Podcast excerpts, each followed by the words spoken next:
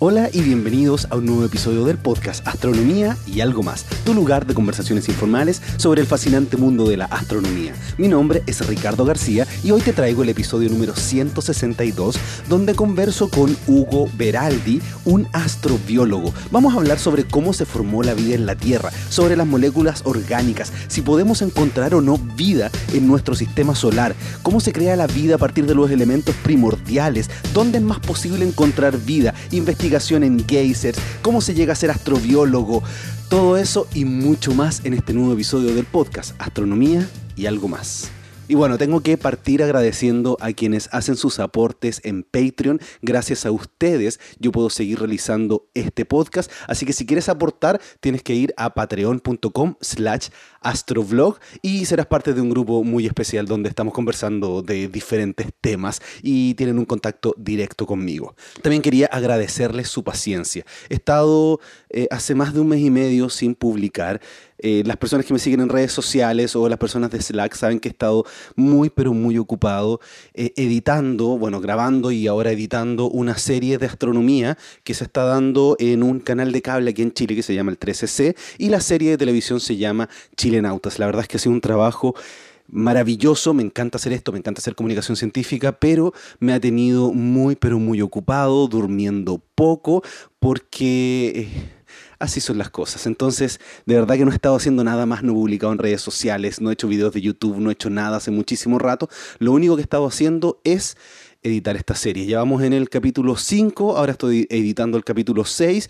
Bueno, y eso me, me, ha retrasado en todas las cosas que he estado haciendo. Pero no importa, ahora tengo este episodio que espero que les guste. También quería comentarles que el próximo día 2 de julio, sí, el día del eclipse total de sol, que se verá aquí en Chile y en Argentina, voy a estar transmitiendo en vivo y en directo desde el Observatorio La Silla junto a Javier Santaolalla, a quien ya he entrevistado en este podcast, físico, comunicador científico y también youtuber de Date un Voltio y Date un Vlog. Así que voy a estar junto a Javier y otras personas, otros astrónomos y eh, periodistas, fotógrafos que van a estar en el Observatorio La Silla. Ahí voy a estar yo con mi computador, una cámara, apuntando al sol con el filtro adecuado, obviamente para mostrarles en directo el eclipse total de sol y compartir diferentes temas, diferentes elementos para que los que van a estar viendo el eclipse, ya sea parcial o total, y quienes no están en Sudamérica donde se ve la parcialidad, también nos puedan acompañar y disfrutar de este evento maravilloso. El eclipse parte alrededor de las 3 y media de la tarde, el día 2 de julio, hora de Chile. Eso es GMT menos 4, así que ahí pueden hacer el cálculo en el lugar horario donde ustedes están. Y la totalidad se verá más o menos a las 4.38 de la tarde, hora chilena. Así que atentos porque estaré transmitiendo este gran evento. Y como no he parado, después de tanto tiempo de trabajar, necesito tomarme unas vacaciones. Así que aproveché las millas que he juntado durante ocho años y las canjeé por un pasaje a Estados Unidos. Así que durante julio y las primeras semanas de agosto voy a estar en el sector de California y probablemente en Nuevo México. A ver si puedo conseguir algunas entrevistas interesantes para este podcast. Aunque sean vacaciones, a mí me gusta hacer esto de astronomía, eh, hacer podcast, hacer grabaciones. Voy a estar grabando para YouTube, pero bastante más relajado, más descansado, porque de verdad necesito descansar. Llevo mucho tiempo sin parar. Así que si alguien está por el sector de Los Ángeles, San Francisco eh, y probablemente Tucson y esos lugares donde, donde ande, por favor escríbame ricardo arroba astrovlog.com con V y podemos hacer alguna junta, podemos tomarnos una cerveza, eh, compartir como alguna vez lo he hecho aquí en Chile o cuando lo estuve haciendo también en España, Barcelona, Madrid y Canarias, que de verdad fue increíble juntarme con ustedes, compartir, conversar y tomarnos una cerveza. Así que eh, las personas que estén en ese sector de Estados Unidos, por favor, escríbanme. Eh, durante eh, las últimas semanas de julio y las primeras de agosto voy a estar por esos lados. Así que bueno, no alargo más esta introducción que ya está bastante larga y los dejo con el episodio número 162 del podcast Astronomía y algo más.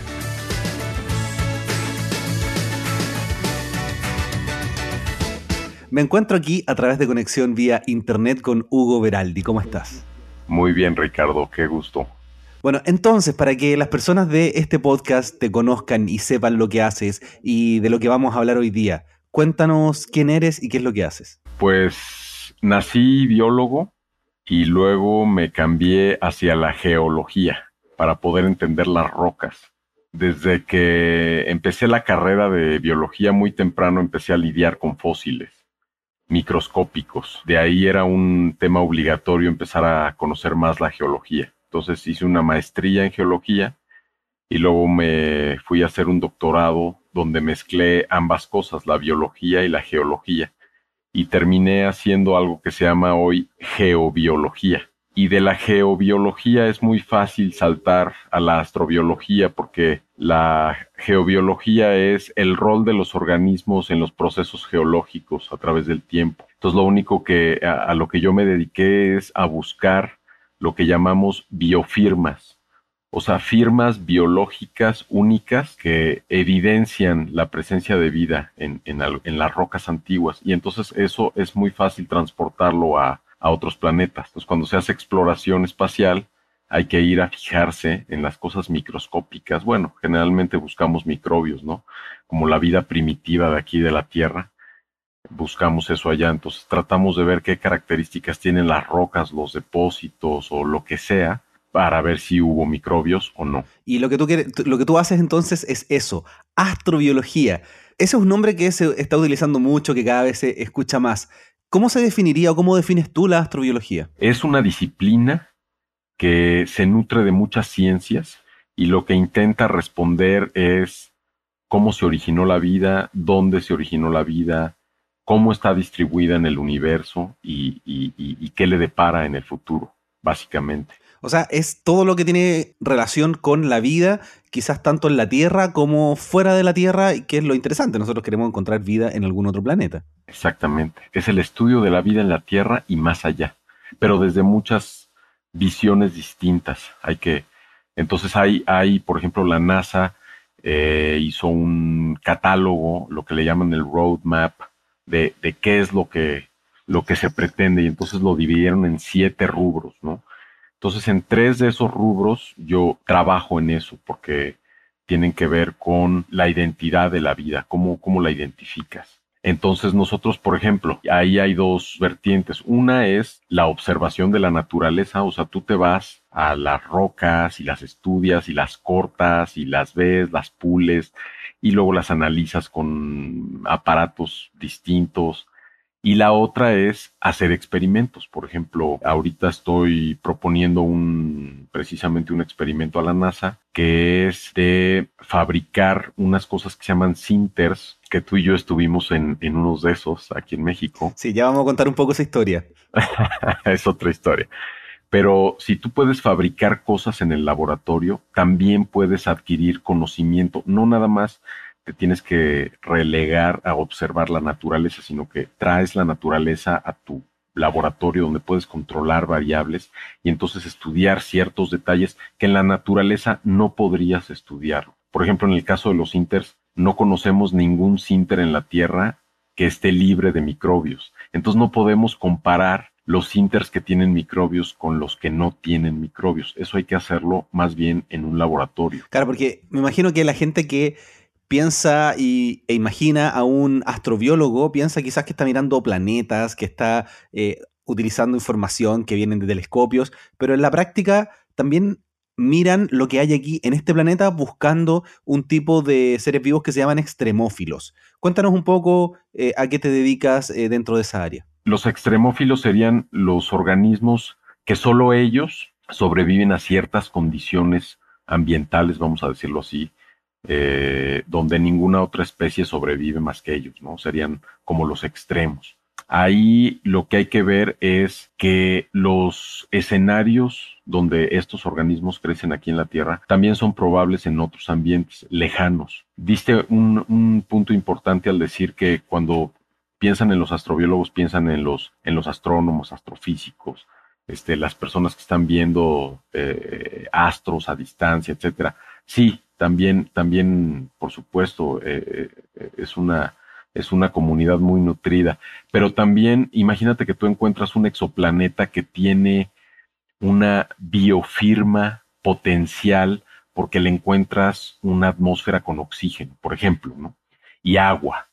Y entonces tú puedes pensar que hay vida en ese planeta, porque para que se mantengan las concentraciones de oxígeno tiene que haber un mecanismo que no fácilmente lo encuentras a través de la fotólisis, entonces necesitas alguna maquinaria que lo concentre en la atmósfera. Pero yo lo que ahí entro yo, ya que los astrónomos descubrieron el planeta y vieron que su atmósfera tenía oxígeno y que tenía agua, ahora nos toca a nosotros mandar una sonda hasta allá y verificar en campo si la vida está ahí o no. Es decir, vas a tener evidencias indirectas y lo que nosotros queremos tener es evidencias directas. Nosotros queremos ir al lugar y ver las rocas y ver si hay materia orgánica en la superficie o debajo de la superficie y si hay rastros de vida que pueden ser rastros químicos, pueden ser rastros morfológicos, pues básicamente eso. Es que cuando digo rastros químicos me refiero a muchas cosas, pueden ser geoquímicos o pueden ser moléculas, por ejemplo, o pueden ser inclusiones adentro de una roca, o pueden ser desbalances en la naturaleza, por ejemplo, la, la, vida ocasiona muchos desbalances en la naturaleza que si te los encontraras en otro planeta, pues sería sugestivo de que estuvieran ahí los, los bichos haciendo algo. Claro, pero lo difícil es que nosotros no podemos viajar a otros planetas más que aquí en el sistema solar y con sondas, pero cuando nosotros queremos encontrar vida en otro lugar, estamos hablando de mirar otros planetas que giran en torno a otras estrellas. ¿Qué es lo que se hace ahí? Bueno, ah, eh, exactamente. Ahora todavía, hasta que resuelvan los físicos el tema del warp para doblar el espacio-tiempo y recortar distancias, estamos limitados exactamente como lo has dicho aquí al sistema solar, que es muy rico, el sistema solar es muy rico, lo que pasa es que todavía no llegamos a, perforar los hielos de, de, las lunas que están orbitando Júpiter y Saturno y ese tipo de cosas, pero es muy rico en escenarios, es muy rico en ambientes, en moléculas, ambientes químicos donde la síntesis de moléculas orgánicas y, eh, es probable es probable, y, la exploración va para allá. Entonces, si queremos hacer algo a distancia, pues lo que sí podemos hacer es mejorar los telescopios espaciales y empezar a tener mucha más resolución en, los exoplanetas vecinos a los que podemos observar. Pero mientras tanto, si queremos hacer algo más directo, pues tendremos que empezar con las lunas y los asteroides y los planetas que están más cerca de nosotros, o sea, aquí en el sistema solar. Y, más o menos para allá va la cosa. Bueno, antes de empezar a hablar sobre la vida y todos los detalles, creo que es importante que nos, que nos cuentes cuál es la teoría más aceptada hoy sobre cómo se formó la Tierra en el planeta. Porque hay muchas ideas locas, de hecho hasta he escuchado que dicen que quizás las moléculas orgánicas vinieron de cometas, incluso hay gente que dice que llegaron extraterrestres y que, y que sembraron la vida aquí en la Tierra, lo cual puede ser un poquito más extraño. ¿Cuál es la teoría más aceptada hoy día del nacimiento de la vida en, nuestro planeta? Bueno, los microfósiles más antiguos tienen entre 3.800 y 4.300 millones de años. O sea que ya podemos tener un, un parámetro este, cronológico de más o menos cuándo la vida estaba aquí en la Tierra. Luego, ¿cómo exactamente se originó la vida? Sí tenemos idea, o sea, sí hemos avanzado en el, en el conocimiento, porque sabemos que tiene que haber este, azúcares, lípidos, eh, aminoácidos, esos ingredientes sabemos que tienen que estar ahí, sabemos que tiene que haber agua líquida para que las reacciones químicas ocurran, sabemos que tiene que haber compartamentalización y eso lo hacen los lípidos muy fácilmente, eso se ha demostrado y recontrademostrado, sabemos que necesitamos ácidos nucleicos para heredar información y entonces que haya evolución. Lo que no sabemos exactamente es cómo se engranaron todos esos ingredientes para dar origen a una célula que es una unidad mínima pero funcional que intercambia energía, que se duplica, que deja herencia, etc.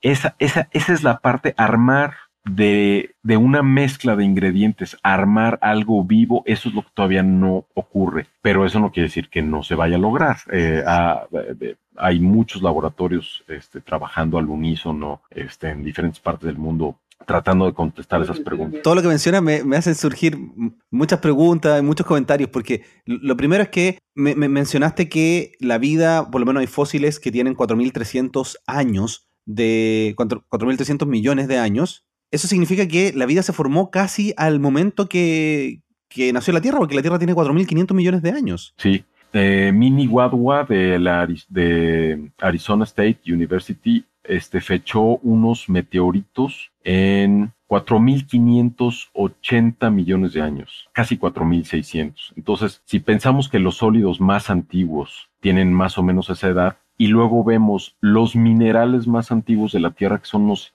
circones, este óxido de circonio, para que se formen esos minerales necesitas rocas graníticas y para que se formen las rocas graníticas necesitas interacción con agua y además los isótopos de oxígeno de esos, de esos eh, circones antiguos, que tienen como 4.400 millones de años, los más antiguos, también los isótopos de oxígeno apuntan a que no era vapor de agua, sino que a, a los 4.400 millones de años ya había cuerpos de agua de tamaño considerable, vamos a decirlo así, para que hubieran mareas, corrientes, transporte, mezcla, etcétera, ¿no? Y además, bueno, pues tienes este, una tierra eh, temprana que todavía es más caliente que la actual y pues el volcanismo muchísimo más activo. Tal vez no había todavía tectónica de placas, sino que más bien era tectónica de plumas que estaban emergiendo y revolvían todo. Entonces, que haya a los 4.400 millones de años cuerpos de agua grandes, vamos a decir, cuasi océanos primitivos, eso ya da pie a que puedas tener reacciones químicas que te lleven a la vida. Las moléculas orgánicas es muy fácil de sintetizarlas. Aquí en la Tierra es facilísimo. Hay unas reacciones que se llaman Fischer-Tropsch, que eh, tú tienes un líquido este, supercalentado a mucha presión, vamos a decir 400, 500 grados a 7 kilómetros de profundidad. Eso ocurre hoy, y entonces el hidrógeno y el CO2 que está disuelto forman moléculas orgánicas.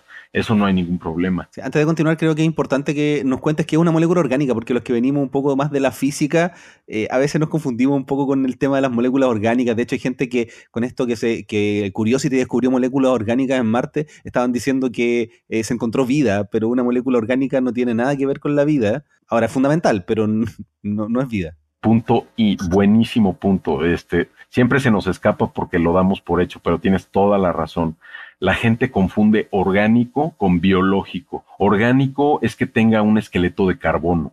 O sea, si tú tienes carbonos e hidrógenos, que son, carbono es, es muy plástico en sus enlaces químicos y el hidrógeno es muy abundante en el universo, el carbono también. Cuando tú tienes un esqueleto de carbono con hidrógeno, ahí ya tienes materia orgánica. Entonces, por ejemplo, dos o más carbonos con hidrógenos. Y luego hay otras moléculas, otros átomos que se combinan con estos esqueletos. Pero la materia orgánica eh, es, como el carbono y el hidrógeno son como piecitas de Lego. Entonces, si yo te doy una tonelada de piezas de Lego y te digo que armes figuras, ¿cuántas figuras podrías armar? Pues un número gigantesco de posibilidades. Así es la materia orgánica. Eh, hay un número gigantesco de posibilidades de combinaciones y eso. Entonces, y esa materia orgánica la vemos allá afuera, en los asteroides, en las lunas, en, Marte, por supuesto. Digo, no, no, no debería sorprendernos que haya, si hay materia orgánica en los asteroides, ¿por qué no en un planeta gigantesco como Marte? Claro, de hecho eso es lo mismo que te quería mencionar, porque si hace 4.300 millones de años se desarrollaron los primeros microorganismos en la Tierra, el resto de los planetas cercanos a la Tierra, Marte, Venus, eh, debieron pasar por procesos similares. Entonces, si la vida se demoró poco en surgir, ¿por qué no lo hizo en los planetas al menos rocosos de nuestro sistema solar?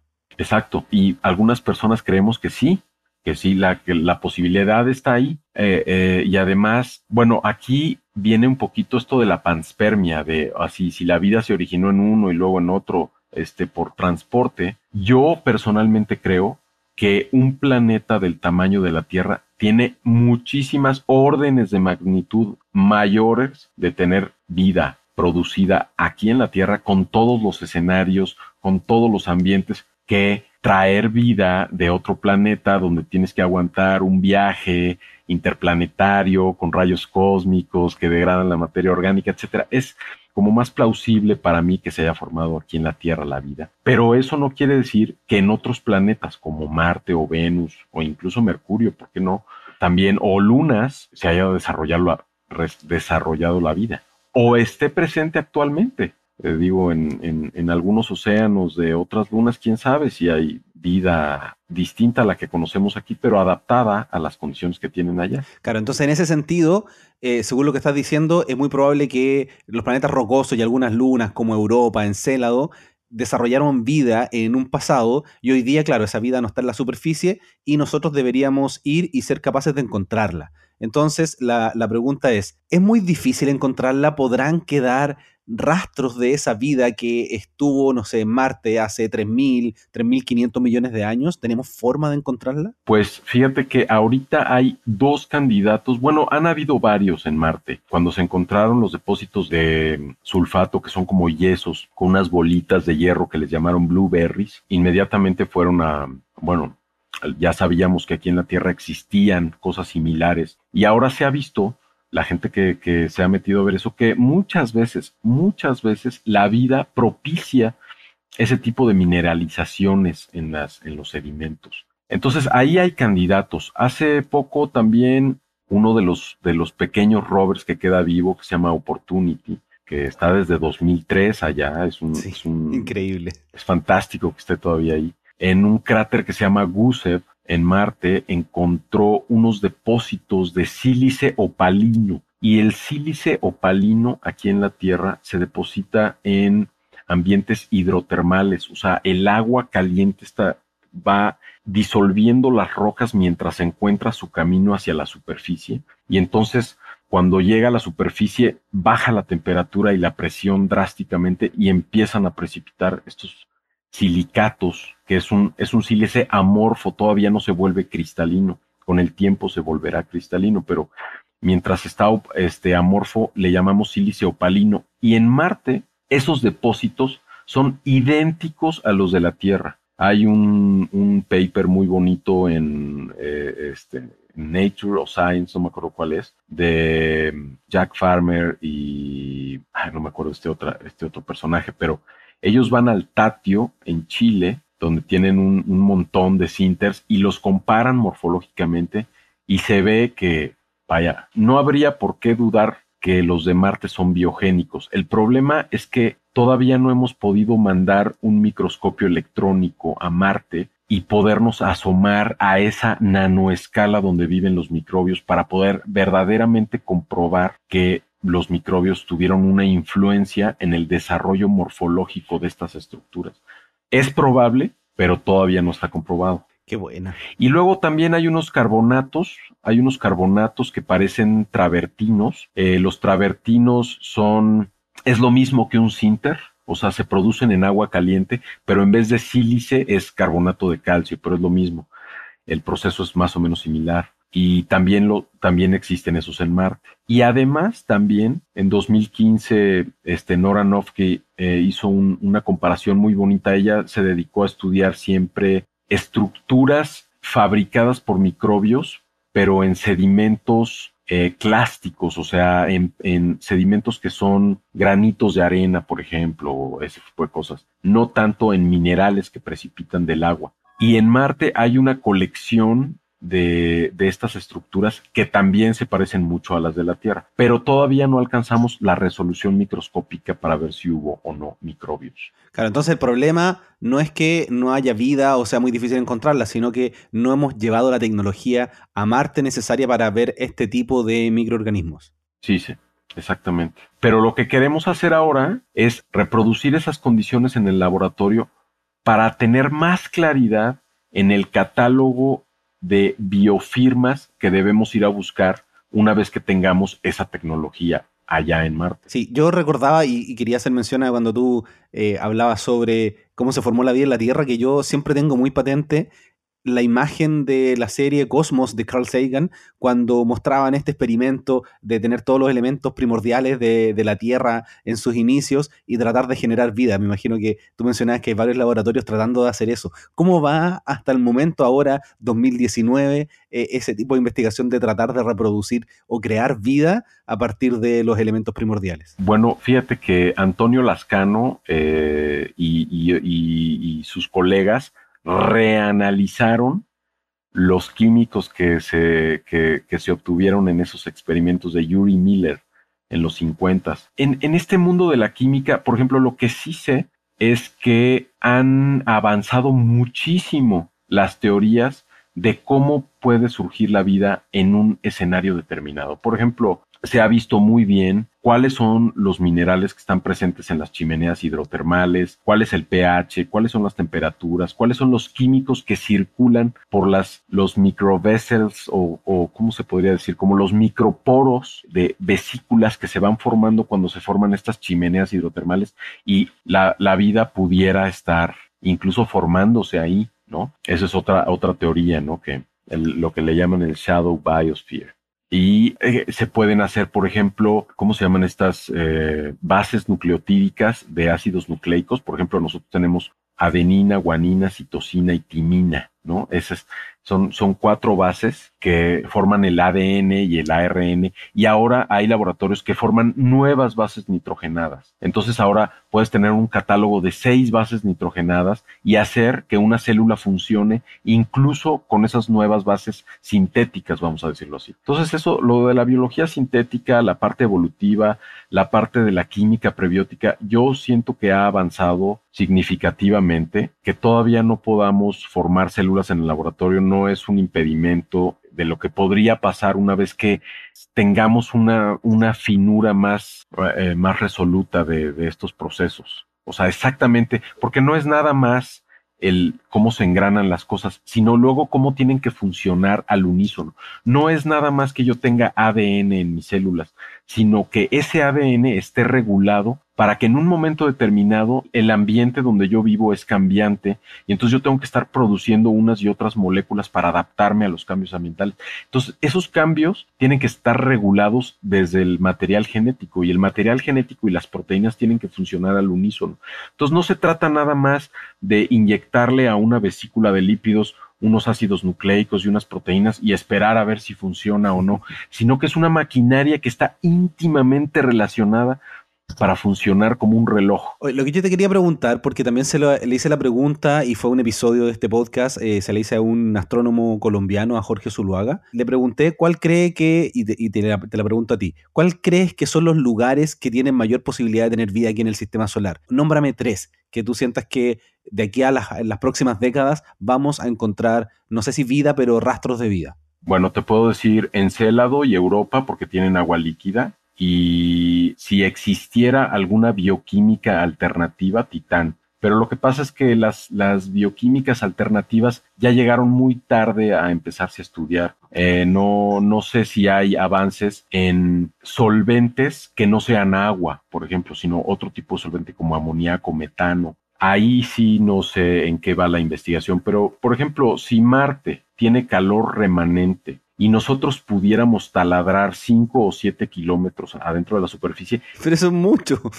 yo estoy casi seguro que encontraríamos todavía circulación hidrotermal de agua líquida. A ver, aquí en la Tierra eh, las cuevas, las grietas, todo lo que está subterráneo a kilómetros de profundidad está infestado de vida. Y además son ambientes muy estables, no, no son tan cambiantes como en los de la superficie, donde cae un asteroide o cambia el clima. O, eh, eh, ese, la, la, lo, lo subterráneo es mucho más estable y entonces es muy probable, y allá también hay reacciones químicas y todo, entonces también es muy probable que en aquellos planetas que todavía tienen calor remanente y sistemas hidrotermales de agua, como Marte, que es una posibilidad. De hecho, hay un, un paquetito de agua muy salada ahí en uno de los polos. Este sería, esos tres candidatos serían los que, los que yo propondría, Marte, Encélado y, Europa.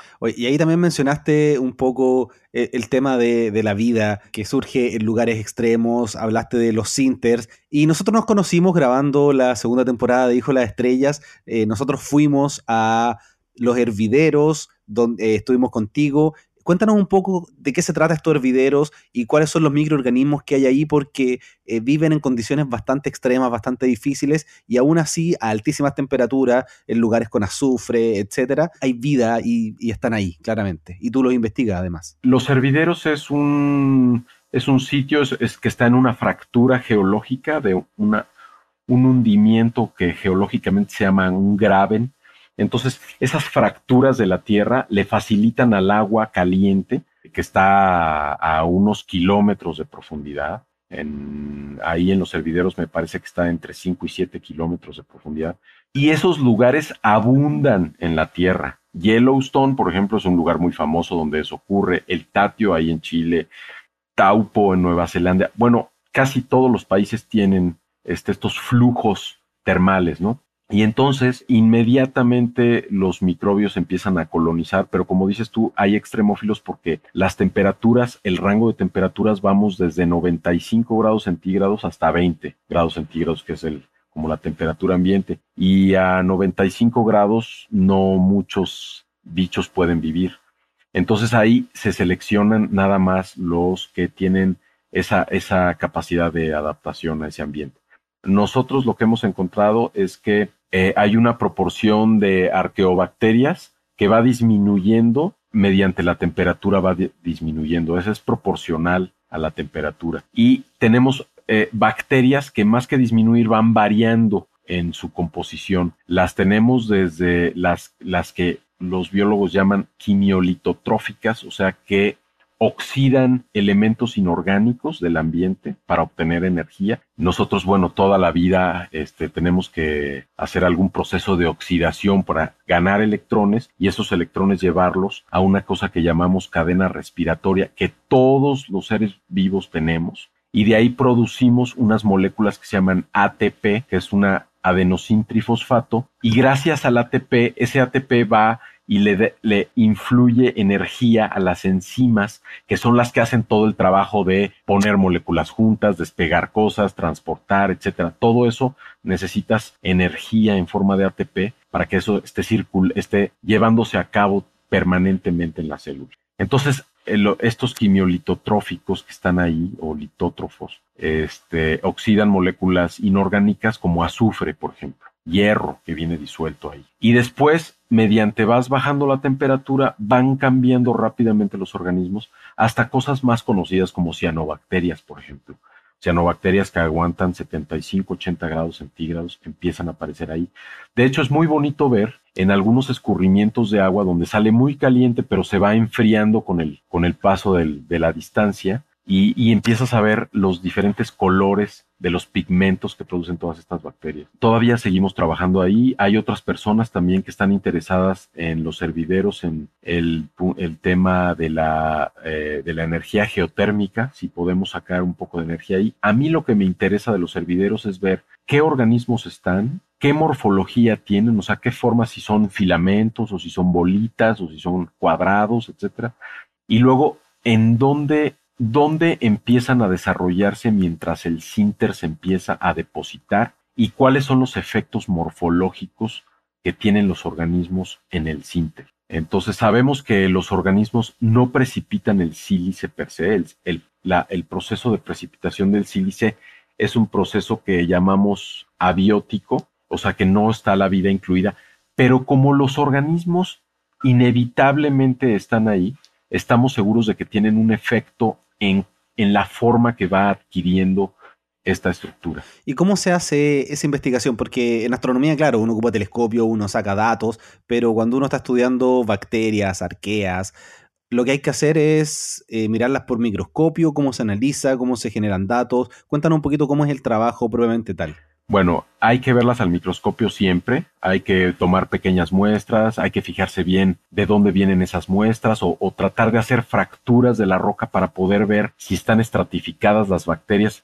las bacterias, si son fotosintéticas, por ejemplo, utilizan diferentes longitudes de onda, entonces se ubican algunas en la superficie y otras debajo de la superficie hay unas que se alimentan de materia orgánica y no les importa si hay luz o no hay luz. Eso queremos verlo. Y a la par de ver a las bacterias en el microscopio y ver qué forma tienen y todo eso, hacemos también estudios de biología molecular. Eh, las bacterias es muy difícil identificarlas solamente por la forma. O sea, sí se puede en algunos casos, solo porque son muy características esas bacterias. Por ejemplo, las cianobacterias, que son bacterias que hacen fotosíntesis oxigénica, desde los más allá de los 1800 este, se, se, se, han hecho catálogos de las especies, donde viven y todo eso. Pero hoy en día, para estandarizar los criterios de la identificación taxonómica, vamos a decirlo así, se utilizan técnicas de biología molecular. O sea, tú puedes ir a, al campo tomar una muestra, machacarla y sacarle todo el ADN y entonces vas a tener ADN de, no sé, mil organismos distintos ahí. Y luego se usan una, una amplificación de ciertas partes del ADN que nos sirven para identificar a los organismos. Entonces, eso ya hay metodologías estandarizadas donde tú haces lo que se llama la, el PCR, donde amplificas esa región y luego otra máquina que secuencia, te da la secuencia de cuáles son las bases este, nitrogenadas que están en ese orden en el ADN. Y gracias a ese código, vamos a decirlo así, podemos identificar, podemos comparar las cosas que hay en unos y otros lugares y así vamos construyendo catálogos de la vida. O sea, qué bacterias tienes en las manos, qué bacterias viven en el sinter, qué bacterias viven en el aire, qué bacterias viven en el océano, en el lago, en el río, etcétera, etcétera, etcétera. Sí, a mí cuando uno empieza a hablar de bacterias, a mí me, empieza, me, sorprende muchísimo que nosotros vemos mamíferos, vemos mucho tipo de vida, pero al final la vida más abundante y la que más ha existido en este planeta, y de hecho la vida con la que si, sin ella nosotros no estaríamos vivos, son las bacterias. Exacto.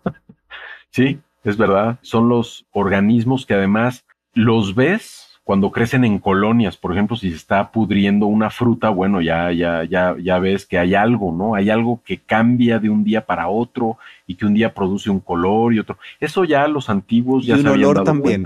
Y el olor también, exactamente muy característico. ¿eh? Pero ahora, bueno, con estas técnicas ya no necesitas estarte asomando al microscopio. Nosotros sí lo hacemos, asomarnos al microscopio, porque nosotros tenemos un interés morfológico, pero muchas personas que hacen ecología microbiana ya ni siquiera ven al microscopio a las bacterias, ellos van y analizan las, las moléculas que están ahí. Las. Pero sí tienes razón, o sea, la biomasa los que tienen más biomasa en, la Tierra, los que producen más oxígeno este, aquí en la Tierra, son todos microscópicos. Las diatomeas, las algas, las cianobacterias, que producen tres cuartos del oxígeno en la Tierra, este, son microscópicos. Y bueno, no solo para en la industria de los alimentos, muchos eh, procesos para limpiar, drenajes, ahí están las bacterias, porque su abanico metabólico también es mucho más amplio que el de los animales y las plantas y los hongos. Mientras que los animales, las plantas y los hongos y etcétera somos autótrofos y heterótrofos, estos pueden ser fotoheterótrofos,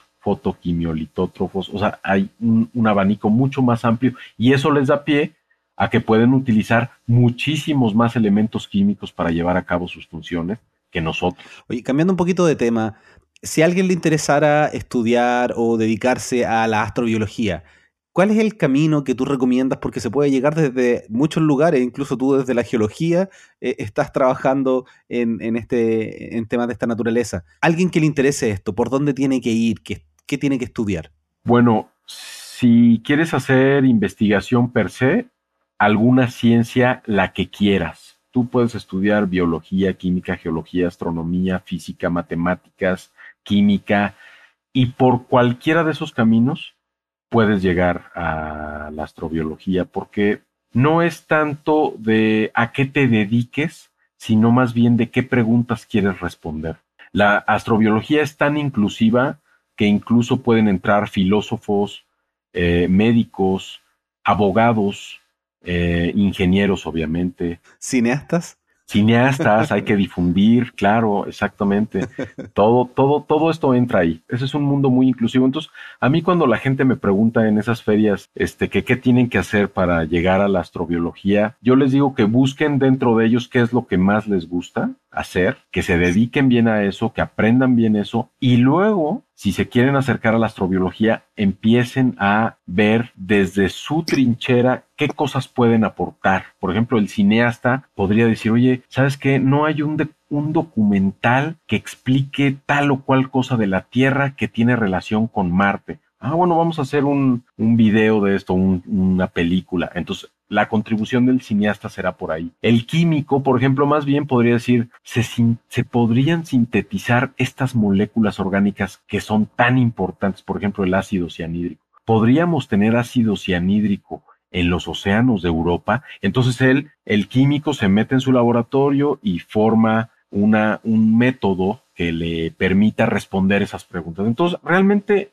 ¿Qué carrera tienes que estudiar? No importa tanto, es muy, es muy amplio el, campo. Y hoy día, ¿cómo está ese campo en México? Porque antes de cuando nosotros estábamos preparando la grabación de este podcast, tú me mencionabas que va a haber un congreso, que se están haciendo hartas actividades, porque en Chile también, bueno, tenemos harta astronomía porque se han instalado aquí grandes telescopios, pero la astrobiología todavía es un tema que no se está desarrollando tanto y me imagino que en México debe, debe ocurrir algo similar. Cuéntanos un poquito el estado de la, de la astrobiología en México. Bueno, aquí sí hay astrobiología. Yo pertenezco a la Sociedad Mexicana de Astrobiología que empezó en el 2000, en el año 2000 más o menos, y hace cuatro años eh, nos reunimos por primera vez en Perú gracias al SCAP, que es eh, la Sociedad Científica de Astrobiología del Perú, que organizó el primer Congreso Latinoamericano de Astrobiología. Y entonces, como coincidimos varios países que hacemos astrobiología en ese congreso, decidimos formar la Red Latinoamericana de Astrobiología o Red Lab y dos años después hicimos ese mismo congreso en Colombia donde se anexaron otras partes. Uruguay, por ejemplo, que no estaba en Perú, estuvo ahora en Colombia.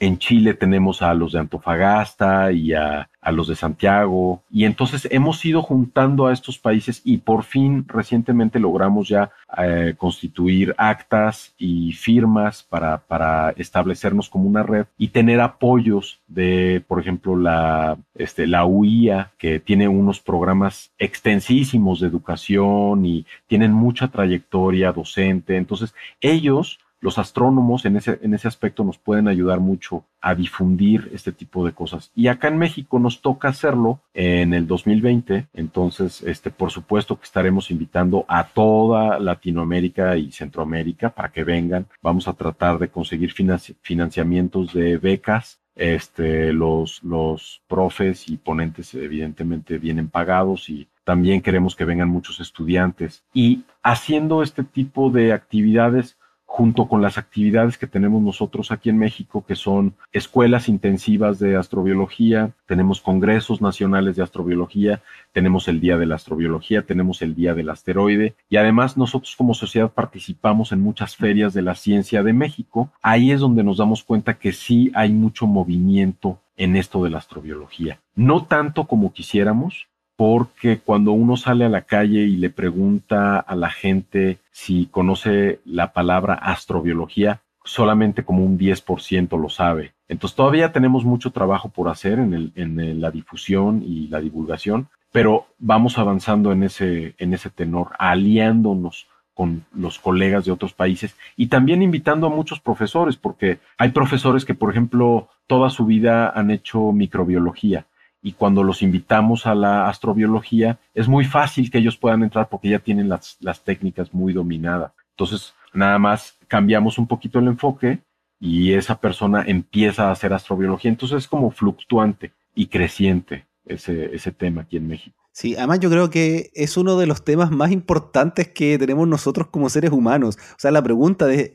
si es que estamos solos o no en el universo es una pregunta que el ser humano se la ha hecho desde que tiene conciencia, o quizás antes, no sé, porque hasta el momento todo lo que conocemos es que este planeta es el único planeta que, tiene vida en todo el universo. Entonces, desde ese lado es muy fácil llegar a la gente y entusiasmarlos por la astrobiología. Ahora, claro, que conozcan el nombre y cómo se trabaja la astrobiología, porque además, como tú mencionabas, mezcla tantas áreas, porque puedes venir desde la química, desde la astronomía, desde la geología, desde la física, entonces es muy compleja porque el gran problema, y es la pregunta que, te quiero hacer, que lo mencionaste un poco también mientras conversábamos, es que la única vida que nosotros podemos buscar es la vida como la conocemos. ¿Qué posibilidades tenemos para buscar una vida distinta? ¿Qué se puede hacer? Porque puede haber vida que surja de manera muy distinta en otros lugares y quizás en Marte hay y como no la sabemos buscar, no, no sabemos que está, pero, pero puede que esté. ¿Qué es lo que se puede hacer ahí? Yo pienso que ahí lo que hay que hacer es entrar con la experimentación. O sea, no, no podemos estar aterrizando sondas en cada uno de los planetas para que cada grupo de investigación quede satisfecho con las preguntas que está tratando de responder. Entonces, lo más fácil que podemos hacer es hacer bioquímicas alternativas en los laboratorios. El problema es que todavía la química orgánica, o sea, de agua y carbono, no la tenemos resuelta. O sea, si ya hubiéramos podido inventar vida en el laboratorio, sería más fácil repetir el proceso con bioquímicas alternativas. Lo que sí podemos hacer es ver, por ejemplo, ciertas, ciertos parámetros que nosotros consideramos esenciales para la vida, cubrirlos con la bioquímica alternativa. Por ejemplo, si nosotros sabemos que es esencial tener un compartimento porque necesitas canalizar la energía y no disiparla en el medio, por ejemplo, entonces, ¿cómo podrías hacer eso en un solvente que no sea agua, que sea, por ejemplo, metano o amoníaco? ¿Cómo podrías hacerlo? ¿Qué otro tipo de presiones y temperaturas necesitarías para lograr que esos fluidos estén líquidos en la superficie o en la subsuperficie, no importa dónde, y, que reaccionen con moléculas y que produzcan energía y que haya un intercambio de energía. Eso que nosotros sabemos que es básico para la vida según la conocemos, necesitamos experimentarlo con bioquímicas alternativas y creo que hasta que no tengamos una respuesta de cómo funciona la química orgánica en el origen de la vida, o sea, cómo podemos producir en el laboratorio de la nada una célula viva, nos va a costar un poquito de trabajo. No quiere decir que no se pueda hacer y ni que no haya gente trabajando en ello, sí hay gente trabajando en ello y hay mucha gente inteligente y muy creativa alrededor del mundo entonces van atacando estos problemas y a veces tenemos que dar unos pasos para atrás y tomar otro camino. Siento que estamos en el avance, pero según yo todavía no hay una respuesta concreta a cómo podría ser esa otra vida. Bueno, especular siempre uno puede hacerlo, ¿no? Especular sí, pero saberlo con certeza, mm, mm, creo que no, todavía no. Cada película de ciencia ficción hay por muchos lugares. Oye, cuando estabas mencionando eso, yo pensaba un poco en que para mí el gran problema de que nosotros seamos capaces de generar vida desde los ingredientes es el tema temporal porque pasaron millones de años o cientos de millones de años para que se formara la vida en la Tierra. Y nosotros en un laboratorio, si alguien tiene suerte y tiene financiamiento por 10, 15 años para hacer un experimento de ese estilo, tiene que, como decimos aquí en Chile, darse con una piedra en el pecho, tiene que estar muy feliz de tener 15 años, pero quizás se podría lograr si dejamos el experimento corriendo por un millón de años, pero no tenemos el tiempo para hacer eso. Sí, en el laboratorio hay que acelerar las cosas. Eh, hay, un, hay un artículo muy interesante también de, Lascano y Bada, donde dan, este, creo que es de Lascano y Bada, donde dan un tiempo estimado para cuánto tiempo necesitas.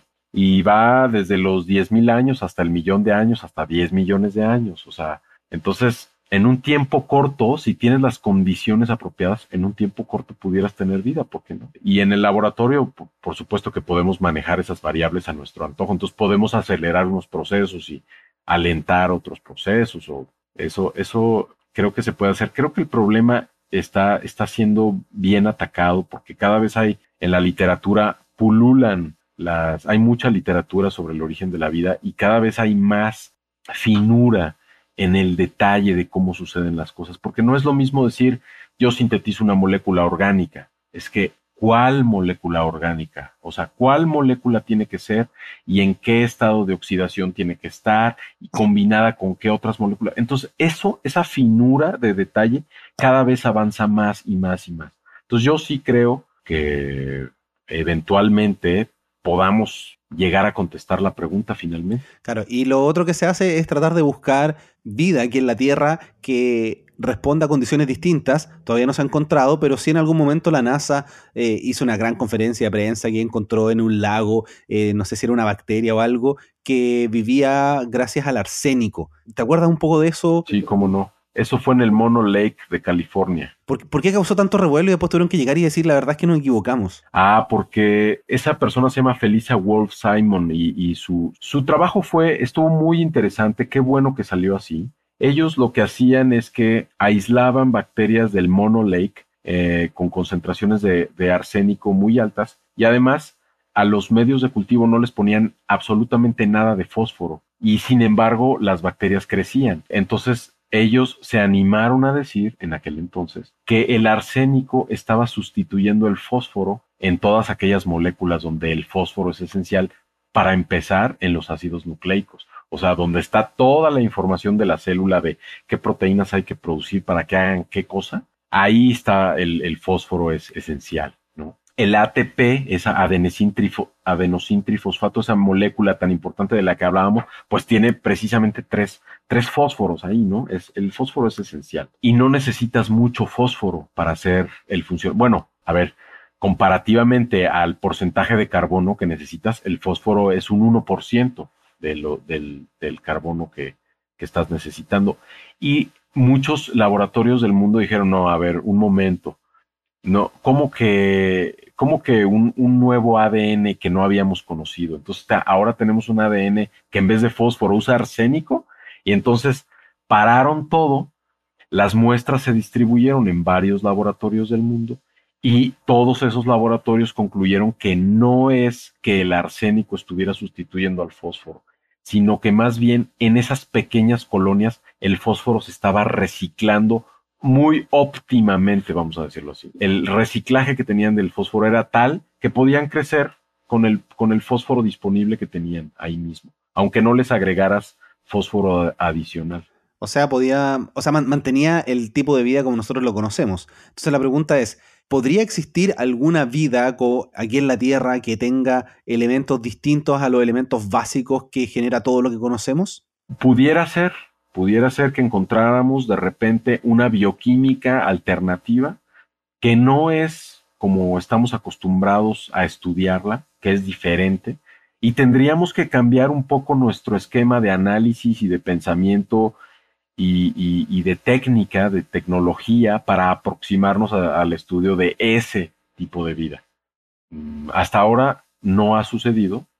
Eh, hay muchas teorías, por ejemplo, esto de que la vida se sigue creando en esos lugares donde el origen de la vida es propicio, este, o lo que le llaman el shadow biosphere, este, y que pero que como ya tenemos vida, entonces esa vida se aprovecha de la vida que se está generando recién. Y, entonces, ahí, claro, el, la, sí, la, especulación es buena porque echa a volar la imaginación y la imaginación es buena muchas veces para resolver, pero ya cuando lo que nosotros queremos es conocer un proceso, necesitamos evidencia, no, no podemos eh, construir un proceso a, través de la especulación, porque no, no, no, vamos siempre a vivir en la incertidumbre, entonces, no vamos a poder asentar las cosas claramente. Claro. Hugo, hacia el final de eh, los episodios yo siempre le hago algunas preguntas a mis invitados y este es el momento que te las voy a hacer. Si tuvieras la posibilidad de viajar en el tiempo y conversar con alguna persona de la ciencia, ¿con quién sería y por qué? Wow, híjole, qué pregunta tan interesante. Pues seguramente, mira, no, no, no sé, tendría que ser, a mí me gustaría ir con algún antiguo. ¿Sabes por qué? Porque los antiguos no estaban encajonados en solo una disciplina única, un área del conocimiento, sino que eran como polifacéticos. Y entonces, por ejemplo, aquí en México hubo un rey que se llamó Nezahualcóyotl y, los lo de códices y escritos y grabados que se han logrado este, recuperar y reconstruir su historia, era, era un tipo que hacía astronomía, hacía biología, agricultura, eh, hidráulica. Bueno, el tipo era como, y además, bueno, tenía mucho, mucha gente a su disposición, ¿no? Entonces podía él fabricar acueductos y hacer esto y obras arquitectónicas, ingenieriles. Un personaje así me, me gustaría conocerlo, un, Galileo, un, este, un Newton, un, no sé, la verdad es que me, me, agarraste frío con esa pregunta. Nunca, nunca había pensado eso, ¿eh? ¿Qué científico? ¿Tú, ¿Cuál es el tuyo? A ver. Siempre me hacen esa pregunta. Eh, la verdad es que mi respuesta es bastante común. Visitaría mucho. De hecho, ahora que estabas mencionando a alguien que hace muchas cosas, estaba pensando en Da Vinci también, que puede ser muy interesante. Pero yo creo que el, el que marcó la física actual es Albert Einstein. Y yo creo que estar ahí con él y conversar y ver cómo pensaba es algo que debe haber sido fascinante. Ok, estoy de acuerdo. Eh, bueno, y la otra pregunta eh, es si ¿Hay algún libro o alguna serie que tú puedas recomendar o algún documental sobre astrobiología, las personas que quieren profundizar, dónde pueden leer, dónde se puede aprender más información sobre este tema? Hay muchos libros de astrobiología que son introductorios a la astrobiología y hay en español y en inglés. Hay. Y no solo eso, eh, están disponibles en PDF. Este, varios países tienen su eh, libro de astrobiología. Por ejemplo, nosotros tenemos un libro de astrobiología que hicimos con con una editorial de aquí. Los colombianos tienen su libro de astrobiología, este, los los eh, estadounidenses tienen el suyo, hay, eh, siempre son como editados con varios autores, generalmente es así, que cubren un tema, o a veces es un solo editor que, cubre todos los temas en el, en el libro. Yo creo que eso depende un poco como que, que, si lo que yo estoy buscando es algo muy introductorio, yo pondría algo así como Astrobiology en Google, PDF, y me, y me bajaría algún libro como para empezar a ver de qué se trata, porque luego pasa que hay unos libros que están muchísimo más inclinados hacia la astronomía.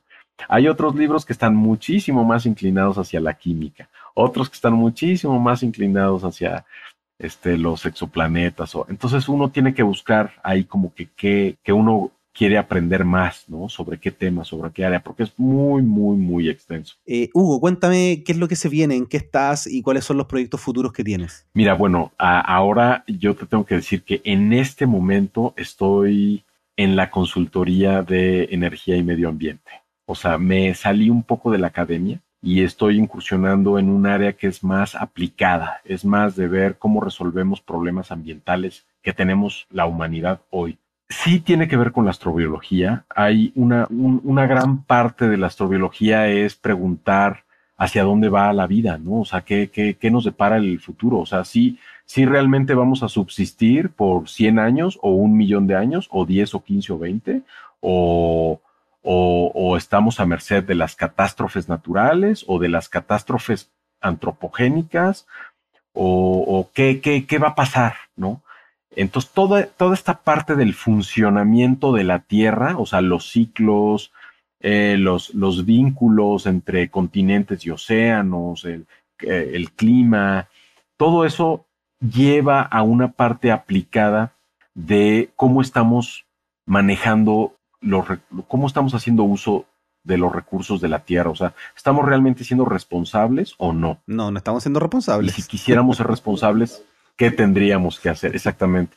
Entonces, hoy, hoy en día estoy muy metido con manejo de residuos, ahorro de agua, tecnologías de energía, ese tipo de cosas. Por ejemplo, ¿en qué estoy ahora en el tema académico? Estoy queriendo publicar junto con Stanley Abramick un paper que se llama, bueno, está en inglés, pero en español sería algo así como redefiniendo el concepto de microbialita. Las microbialitas son rocas formadas por microbios y hay muchos tipos, pero históricamente la gente como que se centró en unas pocas como los estromatolitos, que mucha gente tal vez ha oído hablar de ellos, o los oncolitos o los trombolitos, y ya. Pero hoy en día, 2020, que volteamos a ver el mundo microbiano, vemos que los microbios pueden interactuar con n número de minerales y precipitarlos y formar estructuras sedimentarias a partir de minerales que no necesariamente tienen que ser carbonatos